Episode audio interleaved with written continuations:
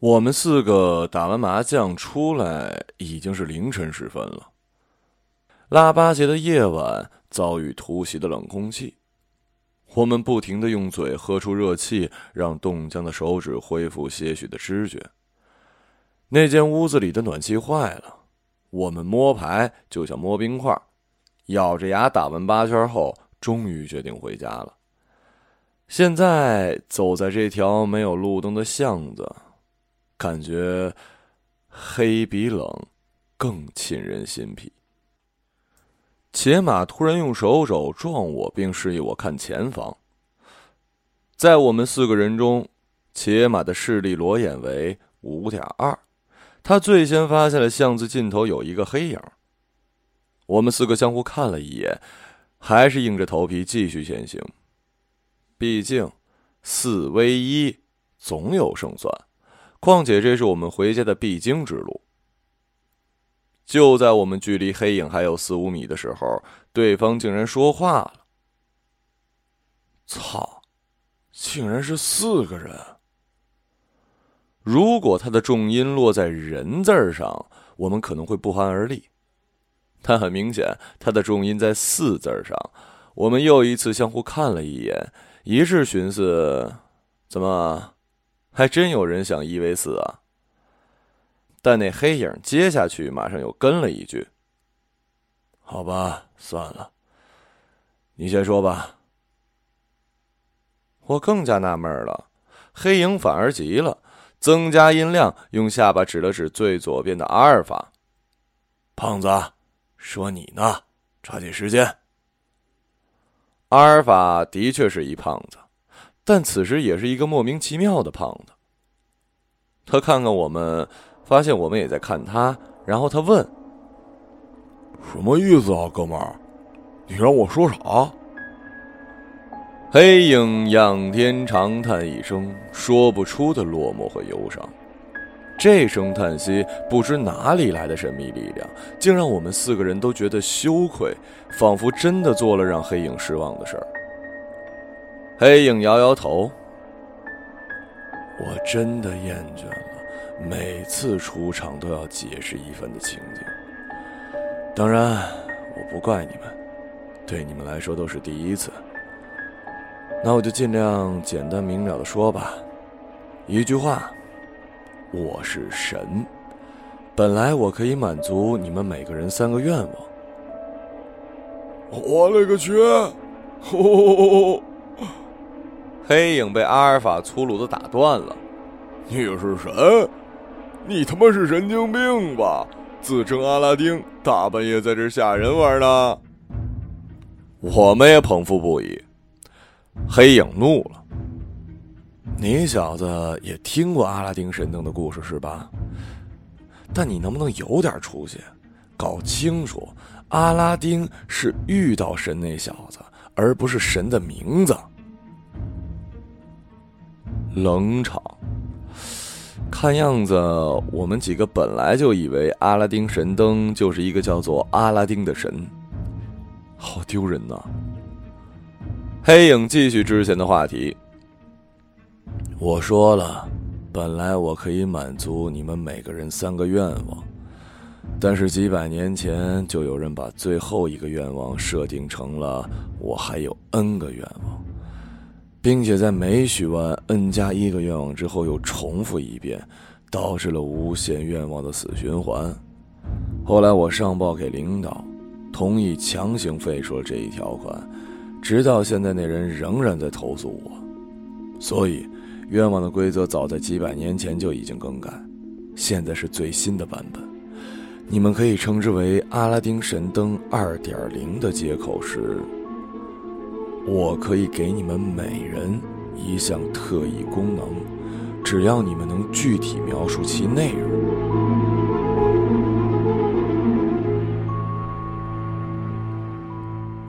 我们四个被上述风化彻底惊呆了。我悄悄的问切马：“哎，这人烧的不轻吧？”且马悄悄回我：“我看呐。”是喝多了找抽。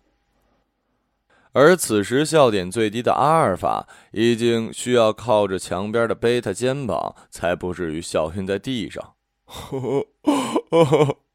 还上报领导，我受不了了。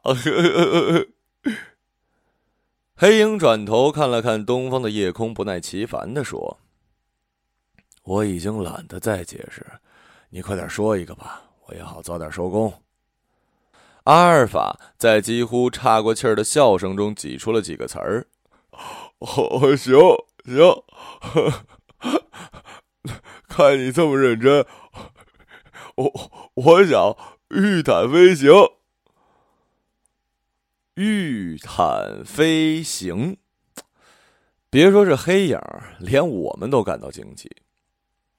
嗯，像女巫一样。”啊，不对，女巫是骑扫把，就像魔兽世界中学会裁缝技能后做的飞毯那样。我一直觉得那是整个魔兽世界中最适宜的坐骑。他竟然跟黑影谈魔兽世界，但黑影竟然点了点头，说：“嗯，我明白了。”在阿尔法愣住的刹那，黑影突然从身后掏出一张约双人床大小的厚地毯，随手往阿尔法眼前一抛，以命令的口气说：“站上去。”这一招魔术师的手法令我们倒吸一口冷气。他身后本是空荡荡的，根本没有藏下一张地毯的可能。那么，他是怎么整出来的？正在这种诧异之中，阿尔法很自觉地服从了命令，站在了地毯中间。黑影对着阿尔法遥遥吹了一口气，说道：“现在，你用脑子想想你御毯飞行的场景。”阿尔法回头看看我们，然后转回脑袋，貌似闭上了眼睛，然后。然后阿尔法飞走了，他真的飞走了。伴随一声惨叫撕破夜空，我们三个眼睁睁的看着阿尔法和地毯一起拔地而起，斜斜冲向云霄，转眼间消失在我们并不宽广的视野。黑影摇摇头，他心太急，飞得太快，不够优雅，毫无美。然后把视线转向了双腿已经在哆嗦的贝塔。该你了。事实上，我们仨都在发抖，想逃跑却挪不开步子。这他妈不是在做梦吗？那死胖子人呢？我们这是活见鬼了吗？恐惧此时才像某种草本植物一样，从脚底蔓延到心脏附近。见我们牙齿打架却不说话，黑影抬头看了看东方，催促道：“快点儿！刚才跟你们解释浪费了太多的时间，一个个赶紧说，说你那矮子。”由于贝塔，由于离阿尔法最近，他耳中还回荡着阿尔法临走前，啊，应该说起飞后发出的惨叫，他的恐惧愈发浓郁，几乎带着哀求的语气，战战兢兢地说。我我我我我不想死啊！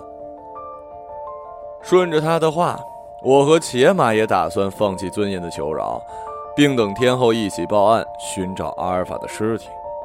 但黑影忽然说了一句：“这个简单，不用解释。”然后对着贝塔吹了一口气，说：“好了。”贝塔感到莫名其妙。什么好了？你不是要学不死术吗？好了。什么？我我学了不死术？刚才不是你自己说的？别耍赖，我就给一次机会。见贝塔还是那副傻样，黑影忽然一挥手，一道寒光从他手中直接刺入了贝塔的胸口。我和且马吓得窒息。一把明晃晃的刀子扎进了贝塔的左胸，血流如注。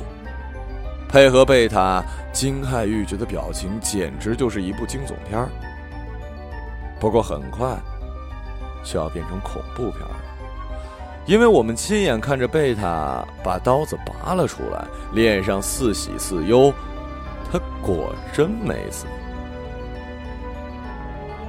好了，按照规矩，学完的可以走了。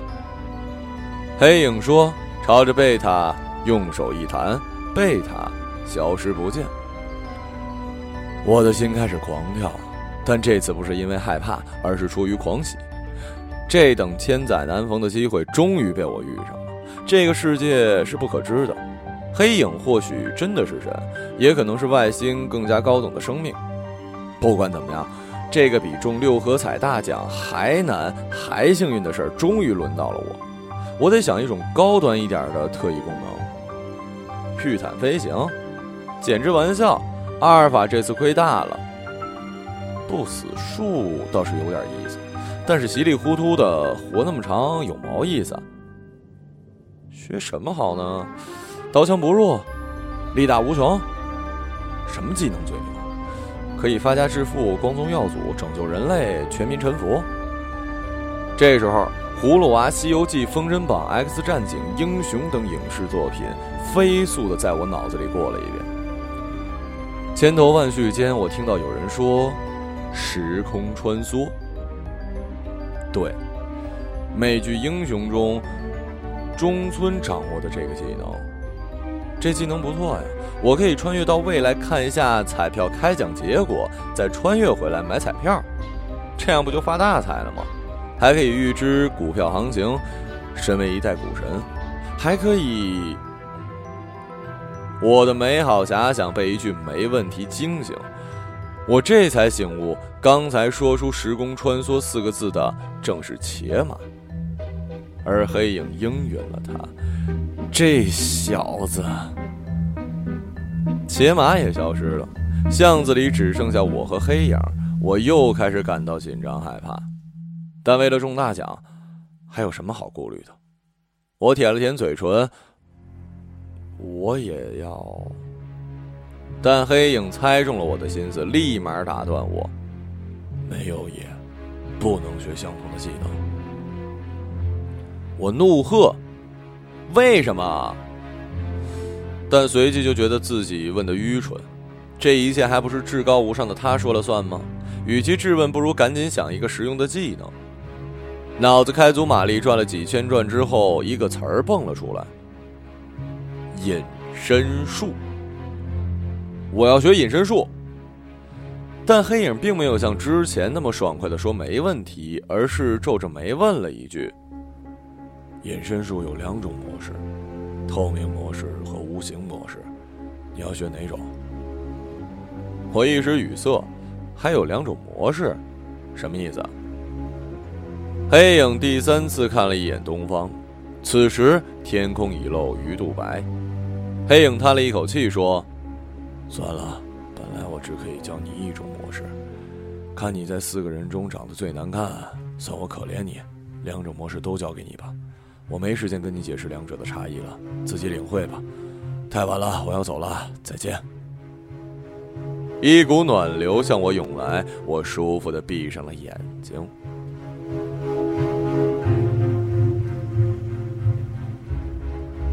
那天晚上起，一个多月内，原本差不多形影不离的我们，就几乎再也没有见过对方。异能人士最好还是不要待在一起，这是 X 战警教给我们的道理。我们知晓太多对方的秘密。阿尔法算是例外，只要我有心，总能抬头看到高空中一个黑点飘摇而过。我知道是他。只是除了我，没人会注意到那黑点。贝塔像是躲了起来，或者在干一些什么勾当。且马则不出我的所料，先穿梭到三天后彩票开奖的日子，再回来买 N 注，果然成了千万富翁。只是他竟然丝毫没有与我们分享这财产的表示。后来不知是不是为了逃避我们，他索性穿越去了古代。难道是要模仿《寻秦记》中的项少龙？而我自己呢？终于发现选择的是一个暗黑系技能，无法像加码那样迅速将技能转化成生产力。黑影说过，我的两种模式确实很简单。模式一是透明，当我处于该状态时，人的实体是存在的，只不过完全透明，不被肉眼所看见。我走在路上，你们就看到一套衣服和鞋子在游走，却看不见我的脑袋。这个模式用来吓唬人是极好的，但就目前而言，却并没有什么卵用，因为这是大冬天，零下十度，我却得等脱光了才能让自己消失。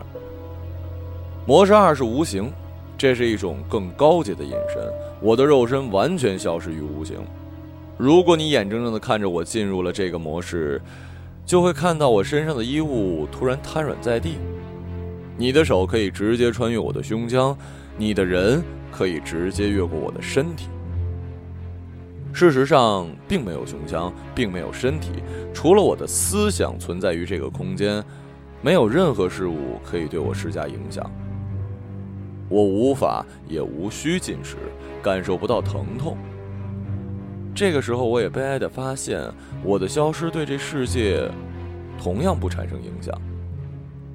也许我本就是虚无，只有笛卡尔的“我思故我在”，让我坚信自己的存在。原本以为脱离肉身的束缚之后，进入模式二的我可以上天入地，但事实上，这个技能同样是有其限制的。我可以入地观察那盘根错节的根枝，也可以上天研究天花水泥的木材纹理。然而，也就仅限于此，不能再前进一步了。从远处走也是一样，我可以穿过墙壁，但随着最初肉身所在地的距离增加，我的各种感官也在退化，视线模糊，听力减弱，整个世界以一种淡化的模式且行且远。我想，我若走到无穷远处，那么我就可能彻底消失吧。当然，我无需走到那一步。如何将我的技能转化成生产力，是我最早考虑的问题。我最初的设计是偷看商业机密，或者偷窥高考、司法考试、注会考试等各类试卷的贩卖。然而，我面临的问题是，我要进行触碰翻阅，就必须进入模式一，而模式一就得脱光衣服。这大冬天的，还没等看完一行字儿，就着凉了吧？夏天。我必须得等夏天。在等待期间，很没出息的，我把这个技能用在了一个女人身上。她叫雨，我暗恋她很多年，对她想入非非也很多年，却连她的一个手指头都没碰过。差不多有一个星期的时间，我都以模式二躲在她的房间里。不要小看这个举动，别以为隐身就能为所欲为。你知道，光是进入他房间，我要花费多少周章吗？我是这么做的：我抱着一条狗，趁着夜深人静来到他们家门口。这条狗脖子上绑一根绳子，另一头连着一个箱子。我站在箱子里，启动模式二，然后我的衣服裤子就哗啦啦地掉进了纸箱。那狗拖着箱子跑远了，我则没有留下任何线索，穿墙进入房内。这事儿做的有点不计后果，因为我没考虑过该怎么出来。一个星期后，我着凉了。我待在他房里干嘛呢？看他吃饭、睡觉，甚至和一个我从来没见过的男人做爱。我明明没有心脏，却依然感到痛彻心扉。在没有男人的夜晚，他喜欢在被窝里看一个钟头的小说。看到动情处，喜欢盯着落地窗的方向发上几秒钟的呆。我就等在那里，等待他与我四目相对的机会。尽管我明知他看不见我的存在，但每次对视，都会让我觉得脸红心跳、呼吸急促。如果说以前只是暗恋，那么在见过他的身体和他望向无尽虚空的双眸后，我爱的更加无法自拔。终于有一天，我按耐不住自己最原始的冲动，在看着他洗完澡、擦干身体、披着浴巾走向被窝的时候，我从他的身后扑了上去。可是我扑了一空，直接摔在了床板底下。我忘了自己是无形模式，只是一片虚空。我应该转到模式一吗？他的房间没有暖气，我则没有这个勇气。我暗下定决心，等到春暖花开，最好还是夏天，我一定霸王硬上弓。我想，我应该去赤道附近生活。我终于熬到了事业的高峰期，天气变热。我不用冒着着凉的风险，顺利盗窃了各种机密文件，小赚了几笔。但我很快就嫌这种手段来钱慢且不够刺激，异能人士的野心也异于常人。我马上领悟到了一个更具前途的职业——杀手。隐形技能简直就是为刺客量身定制。我的第一次行动是针对。德尔塔展开的。德尔塔是我的小学同学，读书的时候他揍过我很多次，也莫名其妙的陷害过我很多次。我打不过他，只能忍气吞声。如今，我只是把一包毒鼠强放进了他吃的饭菜，看着他疼的在地上打滚，被人抬进医院，像头畜生一样洗胃，终于还是救活过来。我目睹全程。再也没有杀死他的兴趣。从那以后，我就收取报酬杀人了。在我拥有特异功能之前，我甚至没有踩死过一只蟑螂。然而，异能让我无所忌惮。什么法律和道德，前者关的是自由，后者绑的是脸皮。我来去无踪，本身就是自由。我销声匿迹，何有脸皮可言？血肉之躯束缚了太多欲望，一旦无形，嗜血的本能也就可以释放了。我也明白，以前的安分守己只不过因为没有能力。就像有句话说得好：“你未必是人好，只是没机会放荡。”我第一次杀人用的是一把锋利的匕首，冷不丁刺入那人胸口，他却看到一把刀突然飞进身体。惊恐多过绝望，只是那道惶恐的目光没有着落，无力的盯着偏离我三十度的方向。没有同被杀人临死前的对视，我心里好过不少。但是回家想起刀子扎进心脏传来的手感，还是让我吐掉了当天的三餐。他永远不知道，自己的命其实只值五万。当然，这只是我生意开张时的活动价。我揽生意的方法很简单：来到一陌生城市，打听当地最大的财团，隐身进入幕后老板的卧室，留下一张纸条，上书：凭我无视安保和保镖进入你卧室的实力，你相信我能做掉你的任何对手。如愿意做这笔生意，把你筹集的照片和地址放在路口的垃圾桶。三日后看新闻，再将五万块现金放进同一个垃圾桶。若爽约，你也一起上新闻。果然，哪个人发财过程中没仇人呢？我就这样完成了第一笔生意。练了几次手之后，我的名声在圈子里响了起来，还有了一代号。当然不是影子杀手之类，而是纸媒。我的价码也高了起来，没有百八十万不轻易出手。而我的右手也完全适应了刀子插入胸口时感受到的回馈，其实和用牙齿撕咬牛排时感觉类似。杀手难免自身也牵扯到恩怨情仇之中，由于杀人数量的激增，加上从未失手，终于我也被盯上了。有人放出狠话，出千万买我的人头，并且已经有成名的杀手接下了这笔单子。我当然一笑置之，你都看不见我，怎么杀我？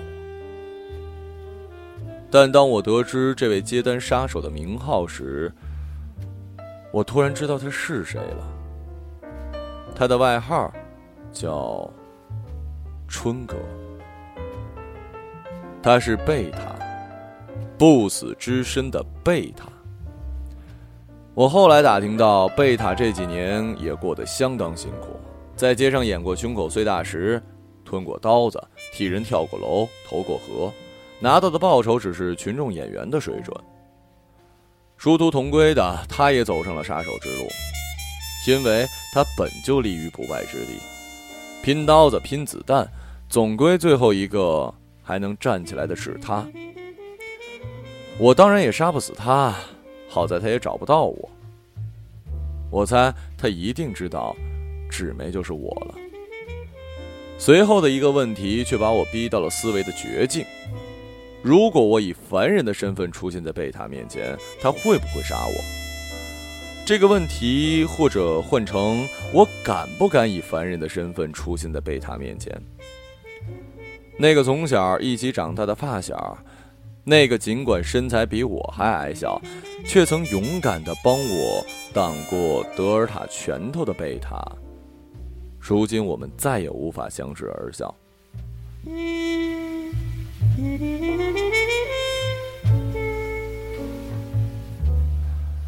阿尔法特意买了一件长衫，只为了感受风吹衣襟时猎猎作响。他尝试过再飞高一些，然而平流层以上的空气就稀薄的让阿尔法嘴唇发紫。当然，他也可以背氧气瓶飞，然而身着长衫却背氧气瓶，这个画面无人敢想象。何况本来就是为了一个追求耍帅才学了这个除了省几块地铁票就毫无用处的废柴技能的阿尔法呢？有一天，我看到飞坦进了我家，阿尔法捧着一盒肯德基新奥尔良鸡翅来找我。这是我最爱的食物了。我就在房间里，他没看到我，叫了我两声，放下鸡翅，带着失望走了。我不知道自己为何不敢现身见他，是因为在这次的变故中，他的受益最小，导致我们都心怀内疚吗？我想，他的这个技能若要转化成生产力，最多只能送送快递吧。贝塔对我的追杀仍在持续，他一直逗留在我们家附近等待机会。有一次，我就站在他的身侧，仔细的端详着他的耳廓和随着心跳微微颤抖的颈动脉。我可以轻易隔开他，但井喷的鲜血势必会让处于模式一的我现形，而不死的贝塔却不会因此丧命。所以我索性转为模式二，与它融为一体。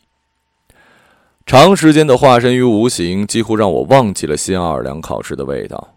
这种状态下，我虽然无法进食，但记忆却催动味蕾，让我忍不住避开贝塔。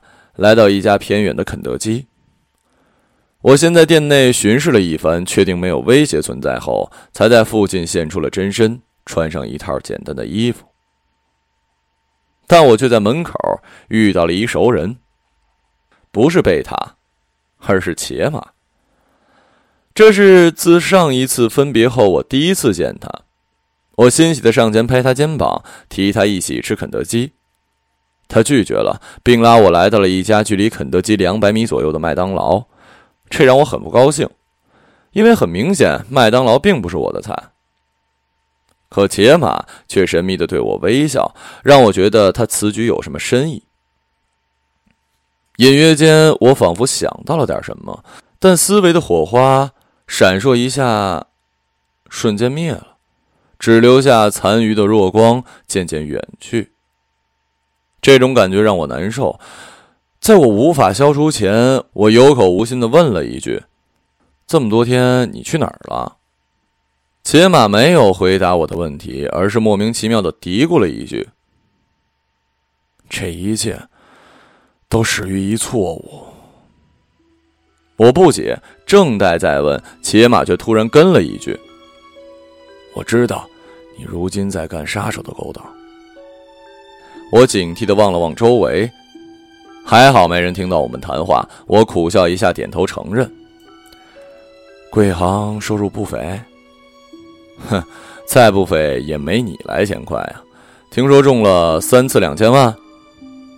他伸出手掌纠正我：“是五次。”后来我觉得钱对于我来说只是一数字，就没有再继续。原来你真能穿越到未来？一个亿，我得杀多少人才行啊？你应该知道，有人也想杀你。我脑中浮现出贝塔的脸，冷笑道：“他也要看他有没有这个能力。”且马欲言又止，随后问。那你会不会杀他？我是说，如果他其实有破绽，是杀得死的。什么破绽？杰马对我的表现有些失望，说：“你着急问是破绽，而不是给我一否定的答案，说明你对他也动了杀心。”我脸一红，争辩道：“是他想杀我在先，我为了保命。那么如果……”我也想杀你呢，你会不会先把我杀掉？我一愣，且马问的很认真，我也得很认真的回答这个问题。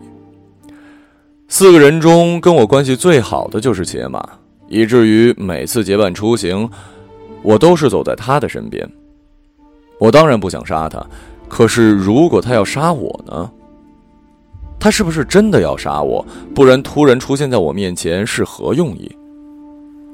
而我突然想到了另一个问题，问道：“如果我现在把你杀死，那么你能否回到过去重来一次？至少不要在肯德基和我见面，以避免杀身之祸呢？” 如果我死了，当然异能也随之消失，怎么还能回到过去？但过去的我或许会穿越时空。而来从你手中救下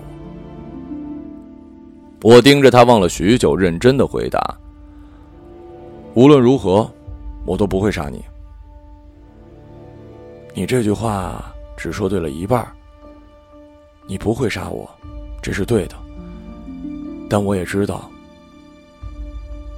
但不是无论如何。”见我茫然，且马补充道：“我知道。”在这个故事的发展中，你不会杀我，所以我才会选择这个故事。难道还有别的故事？而且在别的故事中，我杀了你？当然，而且你还杀了我很多次。所幸的是，你不杀我的次数更多的多。你说的难道是平行宇宙？你当然可以用这个词来指称。但我更喜欢用“故事”这个概念。对于一个可以穿梭时间的人来说，我看到的正是形形色色的不同的故事发生在各个平行宇宙。你究竟怎么穿梭时间的？你真能改变未来？对我来说，根本没有未来这个概念。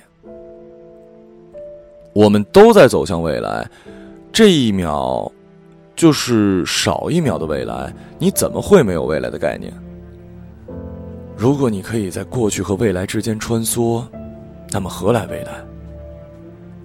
我一时语塞。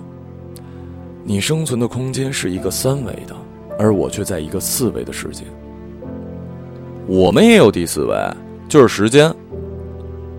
你错了，时间对你们来说是单向的射线，你们只能。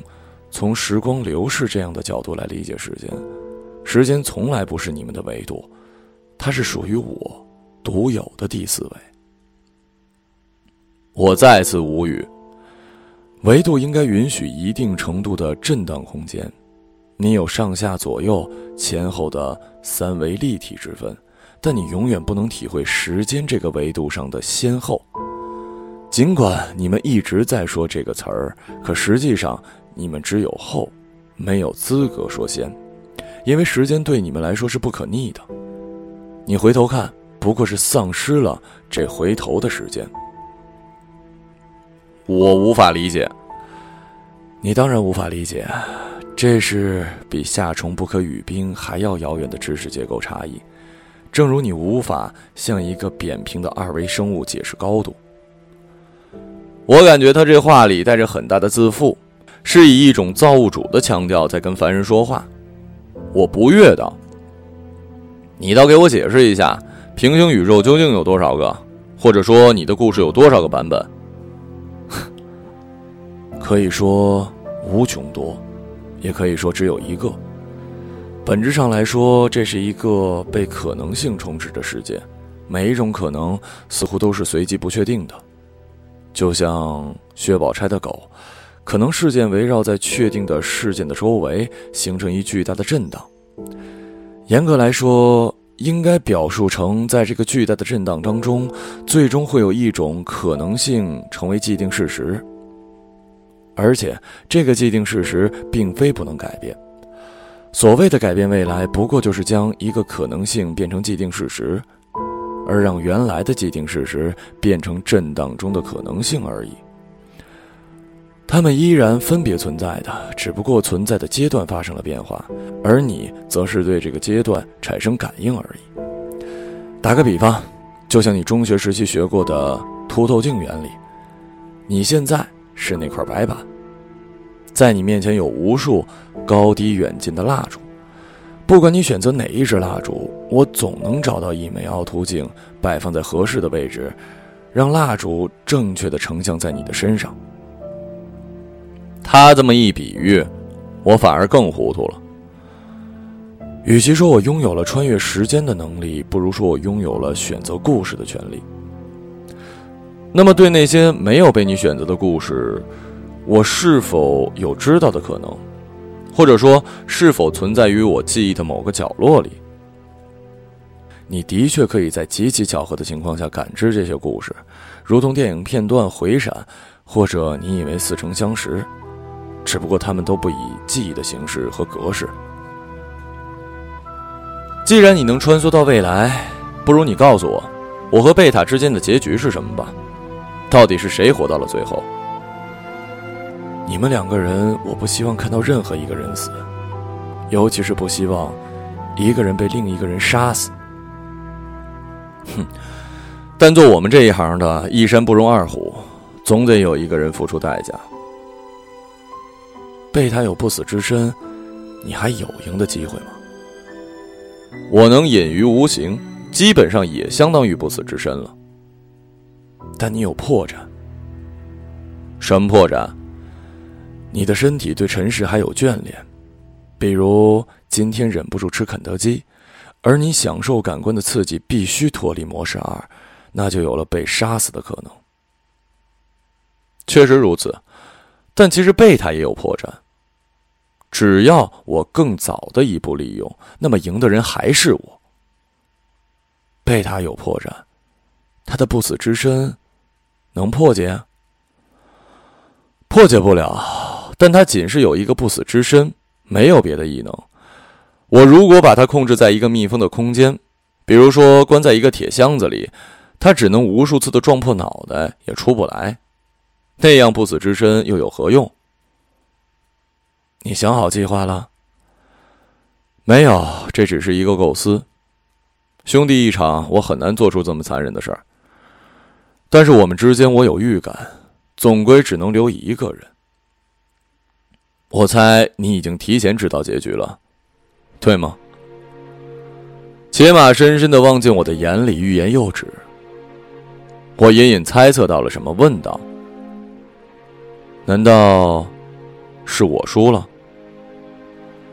杰玛低头，沉默良久，叹出了一口气：“唉，你长期处于模式二，隐于无形。你以为我是怎么在肯德基门口找到你的？”我猛然醒悟过来，且马虽然能穿梭时空，却不可能预见我会来到这个偏远的肯德基。如今他能在门口等着我，想必是在未来看到了我，我的实体。那么只有一种可能，他看到的是我的尸体。也就是说，我终究是被贝塔杀死在了肯德基的门口。这让我感到悲伤，但且马把我带到了麦当劳，避开了贝塔的伏击，那么历史就已经改变了。既然贝塔没能杀死我，那么只能由我来杀死他。就像我刚才说的，设计圈套把他关进铁笼。哦不，应该是密不透风的铁箱子。如果是笼子，它完全可以撕裂，自己从缝隙中再复活出来。我想这事儿可能需要阿尔法的帮助，用他的飞毯结合我的隐形，才能给贝塔一个攻击不备。我正寻思，且马又说话了：“我实在没想到你会把阿尔法也牵扯进来。本来他与世无争，每天翱翔在城市的上空。我不明白为何我的思想都能被且马看穿，难道……”我赶紧转移话题，掩饰我的尴尬。你最近见过阿尔法？是的，但也不是。准确的说，在这条故事线上，我已经很久没见过他了。但我还记得最初他躺在飞毯上，翘个二郎腿，悠闲自在，没有人会去打扰他的睡眠。后来他在飞毯上盘膝而坐，开始思考一些问题。到最后，他在飞毯上迎风而立，全身上下都是念天地之悠悠的孤独寂寞。从那时起，我就基本上没见过他了，因为他很少落地。地面上有花花世界，天上只有浮云朵朵，为何留恋于飞行啊？地面上有花花世界，你又为何隐于无形，独自打量这个世界啊？我哑口无言，他又叹了一声：“如果你做惯了鹰，自然就不屑于落地做鸡，就像你习惯了隐身，就不愿意再以真面目示人了。”我们沉默了许久，他突然又开枪了。我试过了很多次，这个事儿没有尽头。他突然站起来，仿佛下了决心般，狠狠的说。我也只能如此了。我一愣，你去干嘛？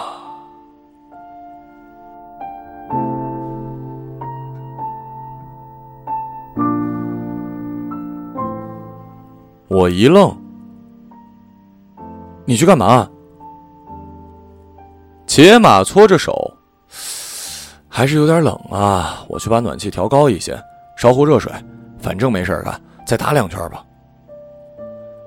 我看看分别坐在我左右的阿尔法和贝塔，他们撇撇嘴，表示无所谓。